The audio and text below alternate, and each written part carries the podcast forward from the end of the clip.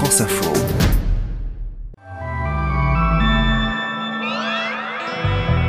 Vendredi 17 juin, aujourd'hui à quoi ressemblent les festivals de l'après-Covid? Enfin, on peut respirer, enfin, on peut vivre ce qu'on aime toutes et tous, c'est-à-dire ce, ce, moment de partage et de découverte artistique. Ils sont de retour presque comme si rien ne s'était passé. Et les organisateurs espèrent bien rattraper le temps perdu par le Covid. Il y a beaucoup de festivals qui ont augmenté leurs tarifs pour de bonnes raisons la plupart du temps, hein, puisqu'il y a des, des surcoûts, il y a eu une crise là derrière, donc il y a vraiment des raisons financières. Mais la société a évolué. Alors on va se poser la question dans cet épisode. Les festivals qui vont rythmer notre été vont-ils être plus verts et plus égalitaires? C'est pas glorieux, hein, je vais pas te mentir. Je commence par la soirée de ce soir. Seulement 5 femmes sur environ 200 artistes. On est en dessous des 3%. Bienvenue, je suis Céline Aslo et c'est parti pour le quart d'heure. le festival est annulé en raison de la situation sanitaire. Oui, on peut dire gueule de bois sans avoir fait la fête la veille. Hein. Feu vert pour les festivals cet été, mais avec des conditions drastiques. C'est la réponse qu'on sentait venir ces derniers jours de la ministre de la Culture aux demandes urgentes d'un secteur qui s'attend à vivre un deuxième été consécutif très compliqué. Je veux préciser que les grandes manifestations sportives, culturelles, notamment les festivals, ne pourront se tenir avant le mois de septembre. Jauge maximale de 5000 spectateurs assis et distanciés en plein air. Comment on fait pour obliger les gens à rester assis? Dans mon cas, euh, il est difficile d'imaginer euh, 5000 hard rockers euh, assis sur une chaise à 2 mètres de distance euh, en train de prendre du plaisir à écouter euh, leurs artistes. C'est dingue qu'on l'oublie vite quand même. Comme ça paraît loin, ces histoires de jauge, de masques. C'est polémique pour savoir si un public qui applaudit assis, c'est plus raisonnable qu'un public qui applaudit debout car cette fois ça y est. On est de retour dans la normalité et les festivals parsèment à nouveau le calendrier de l'été avec les mêmes jauges et dans le même ordre que d'habitude. La saison a commencé avec le printemps de Bourges, elle se terminera avec Rock en scène, et entre les deux, on aura Solidays, les Franco, les Vieilles Charrues, ou encore le Hellfest, qui va fêter ce soir avec fracas et malgré la canicule, ses retrouvailles avec son public à Clisson, près de Nantes.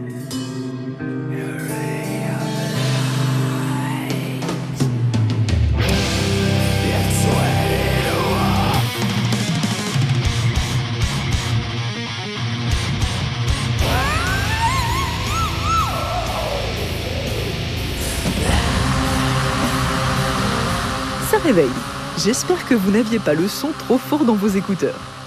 Alors est-ce que ça veut dire que tout est comme avant? Ou est-ce que le monde de la musique a profité de cet art forcé pour revoir ses pratiques? J'ai invité Yann Bertrand, c'est le chef du service culture de France Info, qui s'apprête justement à partir pour Clisson. Bonjour Yann. Bonjour Céline. Alors moi j'ai d'abord une curiosité, comment on se prépare à passer le week-end au Hellfest avec plein plein de personnes sous 40 degrés? Ben, On va faire comme tout le monde, on va boire beaucoup d'eau. Beaucoup d'eau On se dit, de l'eau hein, surtout. Bien sûr. Euh, on se dit que c'est juste un mauvais moment à passer, après tout les festivals et la chaleur ça va, ça va bien ensemble. Là c'est peut-être un petit peu trop, mais bon, ça risque de, de, pas trop mal se passer. Si on met une casquette et qu'on boit beaucoup d'eau, normalement ça passe tout seul. Les conseils de Yann Bertrand. Est-ce qu'on attend beaucoup de monde à ce, à ce festival? Ça va être quoi l'ambiance? Finalement ah oui, on attend beaucoup, beaucoup de monde. Le Hellfest, c'est l'un des festivals les plus, les plus fréquentés de France. Hein. C'est 180 000 personnes sur un week-end. Là, il y a deux week-ends en l'occurrence, donc ça fera deux fois plus. Euh, L'ambiance s'annonce très chaude, sans mauvais jeu de mots. Elle l'est toujours au Hellfest où euh, on parle de musiques extrêmes avec euh, beaucoup de guillemets, mais ce sont vraiment des musiques extrêmes, c'est-à-dire extrêmes dans tous les sens. Il y a euh, de la musique très forte, il y a du death metal, du black metal, du drone metal, enfin toutes les, toutes les sortes de métal et les festivaliers sont à l'avenant, c'est-à-dire qu'ils sont aussi gentils que la violence de la musique qu'ils écoutent ne peut le laisser paraître. Euh, c'est assez rare des festivals comme ça où il y a un vrai décalage entre ce qu'on voit sur scène, euh, c'est-à-dire des groupes, euh, bah, il, y a, il y a par exemple des, des groupes de, de, trash metal finlandais tout maquillés, sanguinolents. Euh, on pourrait croire qu'ils vont manger un caniche sur scène vivant et puis le jeter au public et devant eux des, bah, des, gentils petits nounours quoi des chats des, ingénieurs informatiques euh, voilà toutes sortes de métiers qui viennent juste euh, s'éclater au Hellfest et là pour le coup euh, je pense qu'ils en ont très très envie après trois ans d'interruption et ils ont bien raison de vouloir en profiter, tous ces spectateurs. Sauf que le Hellfest fait figure d'exception. Tous les festivals ne sont pas complets cet été, loin de là. Les artistes sont bien de retour, mais il y a un petit effet d'embouteillage après deux années loin de la scène, et le public ne suit pas toujours. Bah, les réflexes ont changé, hein. très honnêtement. Aujourd'hui, il y a vraiment une offre assez conséquente. Euh, les gens bah, ne peuvent pas se démultiplier, ça coûte cher mm. aussi. Il y a beaucoup de festivals qui ont augmenté leurs tarifs pour de bonnes raisons la plupart du temps, hein, puisqu'il y a des, des surcoûts, il y a eu une crise là derrière, donc il y a vraiment des raisons financières. Euh, l'essence coûte cher, il y a aussi des gens qui prennent leur voiture pour aller en festival.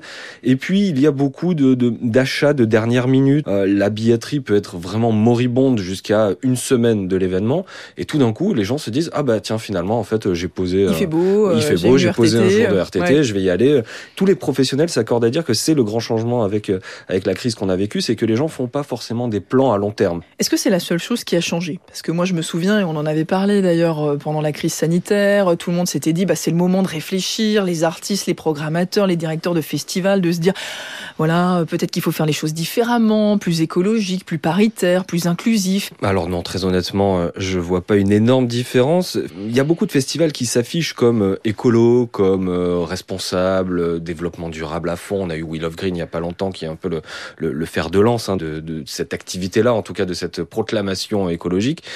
Euh, honnêtement, il y a toujours pas mal de plastique sur les festivals. Les bouteilles en plastique n'ont pas disparu. Et, l'autre changement euh, qui n'a pas eu lieu, c'est aussi celui des cachets euh, des artistes. C'était déjà très cher avant la crise. Quasiment encore plus cher aujourd'hui. Il y a tout un pan d'artistes, notamment aujourd'hui les DJ stars, qui étaient déjà très très bien payés avant, qui ont vu leur cachet exploser parce qu'il faut rattraper trois ans de crise et ça, les festivals doivent le budgéter. Et c'est pour ça aussi que les, tickets parfois augmentent de manière exponentielle. Le son sur des enceintes, vous entendez? Vous entendez ce qu'elles sont capables de faire? Alors il y a un autre sujet sur lequel on a voulu se pencher avec Margot Kefelec. Salut Margot. C'est les questions de parité. Alors on a voulu faire un petit décompte. Combien y aura-t-il de femmes sur euh, les scènes des festivals cet été? Je crois que tu as fait pas mal de calculs. Oui, c'est ça. Pour le savoir, j'ai un peu sorti mes plus beaux tableaux Excel, Céline. Mmh, bravo. Je t'avoue que c'était assez fastidieux parce qu'en fait pour chaque festival, il a fallu que je classe toute la programmation dans un tableau et qu'ensuite j'assigne un H pour homme, un F pour femme à chacun d'entre eux. Bon, t'imagines bien du coup qu'avec mes deux petites j'ai pas pu faire des statistiques pour tous les festivals de cette année. Donc je me suis concentrée déjà sur ceux à venir, hein, pas ceux qui sont passés.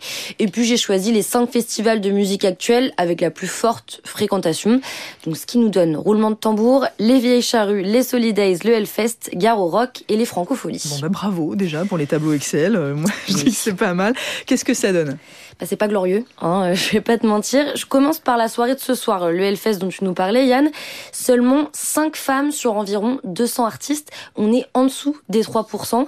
Alors pour le Hellfest, justement, j'ai tenu compte que du premier soir, puisque bah, le festival cette année euh, dure 5 jours et il y a plus de 350 groupes. Par contre, pour les autres festivals, j'ai pris en compte la programmation entière est-ce que ça dit que je commence par bah euh, le moins bon Le moins bon, commençons par le bas du bah, Le moins bon, c'est les Solidays, hein, 13% euh, de tête d'affiche féminine. Ensuite, on a Garo Rock, 19%, 26% pour les vieilles charrues. Et celui qu'on va qualifier de moins mauvais élève, ça va être du coup le, les francopholies, avec 34% de femmes dans la programmation. On est loin de la parité sur scène. Oui, et puis euh, ce que je trouve encore plus décourageant, c'est que même quand on a des têtes d'affiche féminines, hein, comme Clara Luciani ou Juliette Armanet, bah, il faut savoir qu'elles sont accompagnées par des musiciens qui aujourd'hui sont pour la plupart d'entre eux des hommes.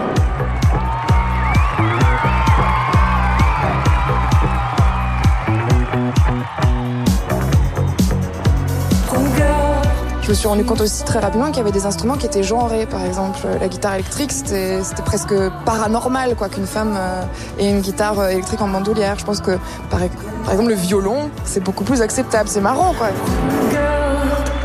Mais justement, est-ce que c'est un sujet, euh, la parité? Est-ce qu'on en discute, je sais pas, lors d'une conférence de presse sur la programmation d'un festival, tout ça? Est-ce que c'est des sujets qui sont abordés euh, qui... Est-ce qu'il y a une prise de conscience? Ah oui, oui, oui, non mais on ne parle que de ça, hein. très honnêtement, depuis 2-3 ans, depuis, bah, depuis euh, le Music 2, depuis le mouvement de libération de la, la parole dans, dans l'industrie musicale, on ne parle que de, de parité, de violence sexuelle et mmh. sexiste. La parité, vraiment, il n'y a pas une seule conférence de presse ou une seule interview où la question n'est pas posée.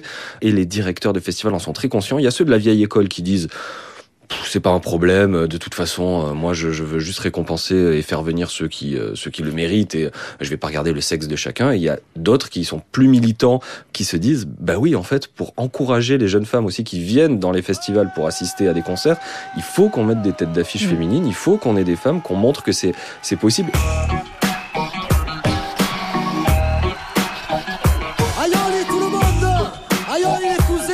Encourager euh, les femmes à venir dans les festivals, ça veut aussi dire qu'il faut qu'elles se sentent pas menacées quand elles y sont dans le public, par exemple.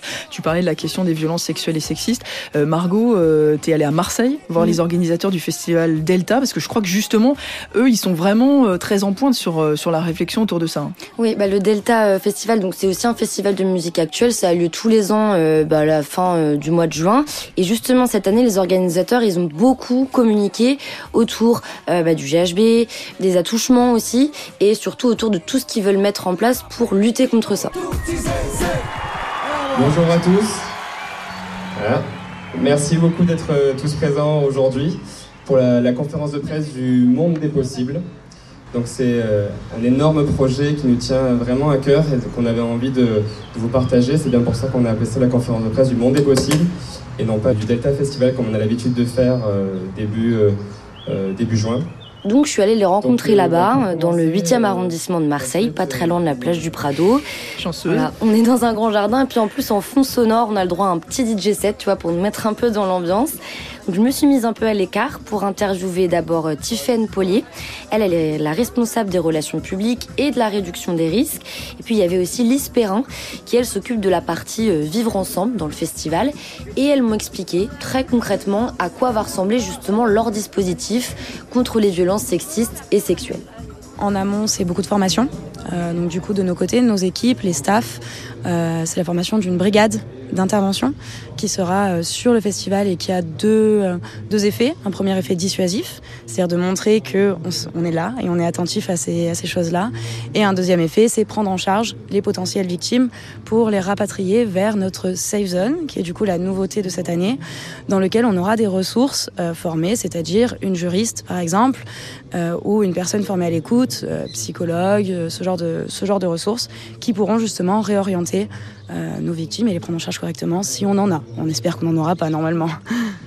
Et euh, ce dispositif, il est euh, complété concrètement aussi grâce au soutien du département des Bouches-du-Rhône et de la région Sud qui vont mettre à notre disposition en fait des outils de réduction des risques et notamment des capuchons de verre qui vont pouvoir protéger voilà, les boissons des victimes et éviter toute intrusion de, de quelconque substance. Puis elles ont aussi travaillé avec les équipes de l'application Sorority qui permettent d'alerter les personnes autour de nous dès qu'on se sent en danger pour l'adapter euh, au festival. Ce qui est intéressant aussi, je trouve, dans, dans leurs propos, c'est que pour l'équipe du festival, lutter contre les violences sexistes et sexuelles, ça passe aussi par donner plus de place aux minorités dans le festival. C'est-à-dire que par exemple, sur la communauté LGBTQIA+, on va avoir un show de transdanse, on va avoir euh, de la, des drag queens. Après, la, la vraie norme, ça serait qu'on n'ait pas besoin, en fait, en réalité, de ce dispositif. C'est-à-dire que là, pour l'instant, c'est comme on a ce problème-là, euh, on est obligé d'y répondre. Mais le monde des bisounours, et le vrai but, c'est que en fait, euh, le volet sensibilisation qu'on fait avant permet une réelle évolution et une abolition bah, du coup du sexisme, des LGBT-phobies, du validisme, etc., etc. Et ça, c'est, ça serait le Graal, quoi. Bon, on n'y est pas encore, mais, euh, mais oui, c'est un peu l'objectif. On vous souhaite bon courage alors. bon, on sent qu'il y a des choses qui se mettent en place. Est-ce qu'à l'étranger aussi, euh, Yann, peut-être, euh, tu as vu d'autres exemples comme ça de festivals qui essaient de travailler sur ces questions euh, d'inclusivité? Oui, oui, oui. C'est une facilité que de dire qu'en France, ça avance toujours un peu, un peu plus doucement qu'ailleurs. Un peu moins rapidement qu'ailleurs. Oui, je suis allé très récemment au, festival Primavera à Barcelone, qui est pour le coup très en pointe. Alors eux, depuis longtemps, ils ont compris, ou en tout cas, ils ont voulu mettre en avant le fait que euh, à la fois sur scène et dans le public, il fallait abolir la question des normes, la notion de normes. Aujourd'hui, pour eux, il n'y a pas, une norme masculine, une norme féminine. Il y a des gens qui se sentent bien en étant eux et qui doivent venir au festival en étant euh, sécures. Ça passe par quoi? Ça passe par le fait d'avoir sur scène, pour le coup, une parité totale. Là, cette année, il y avait 51% d'artistes femmes ou de groupes mixtes. Ils ont aussi une politique, un dispositif qui s'appelle Nobody is Normal, avec le mot norme, encore une fois. Ce sont des stands sur tout le festival où les gens peuvent aller se renseigner sur, bah, sur les, les, violences sexuelles et sexistes notamment, peuvent aller alerter aussi s'ils si, se sentent en danger. Et le fait est que dans le public, ça se voit immédiatement que l'ambiance est totalement détendue, on dirait gender fluide aujourd'hui, c'est-à-dire que franchement, c'est assez hallucinant de voir à quel point tout le monde peut venir bah, comme il veut, mm. comme il est. Euh, ce qui peut être le cas euh, en festival en France, mais pas de la même manière. Tout le monde vient, mais avec tout le temps cette norme, euh, souvent hétérosexuelle, dans, dans le public, puisque c'est toujours le cas dans plutôt allez le, le rock, le hip-hop, euh, c'est quand même des univers qui sont très normés pour le coup euh, du côté de l'hétérosexualité. Là, au Primavera, il y a vraiment tous les publics qui viennent voir tous les concerts. Bon bah il est peut-être là finalement, le, le, festival du monde d'après, on le cherchait mais tu l'as trouvé, il est à Barcelone. Moi je propose qu'on fasse un épisode du quart d'heure l'année prochaine au Primavera. Enfin je sais pas ce que vous en pensez, mais je pense que ça pourrait être pas mal. Bon en attendant, il y a le Hellfest, donc je te laisse aller profiter avec la casquette et la gourde. Euh, merci beaucoup Yann Bertrand et merci Margot Kefelec d'être venue aujourd'hui dans le studio du quart d'heure.